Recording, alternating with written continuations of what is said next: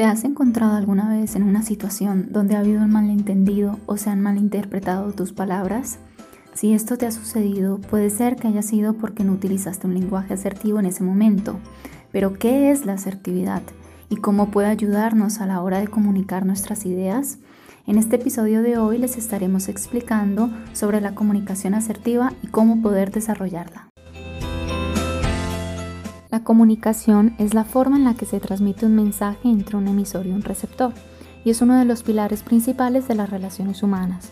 Pero cuando hablamos de comunicación asertiva, estamos incluyendo la actitud de esta comunicación, por lo que la asertividad es la capacidad de expresar nuestros sentimientos, ideas u opiniones de una manera confiada y respetuosa, evitando siempre que intervengan los ataques personales, los reproches o los prejuicios y de esta manera reduciendo la posibilidad de generar conflicto.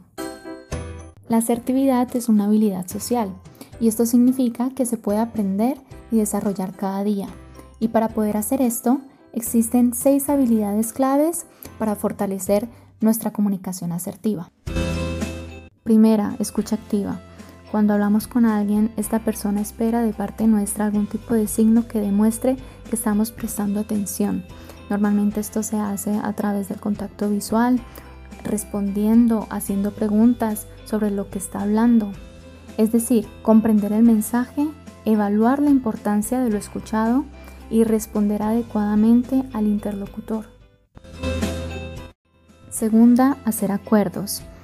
Cuando hay diferentes puntos de vista en una conversación, los individuos involucrados exponen sus argumentos o ideas y buscan una posición en común para ponerse de acuerdo. Tercera, empatía.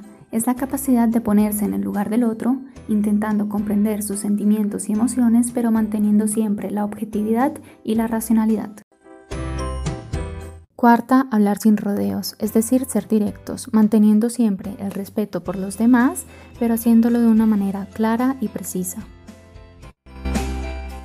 Quinta, reconocimiento, es valorar lo que las personas o el equipo de trabajo hacen, expresando una felicitación o un agradecimiento en su momento adecuado.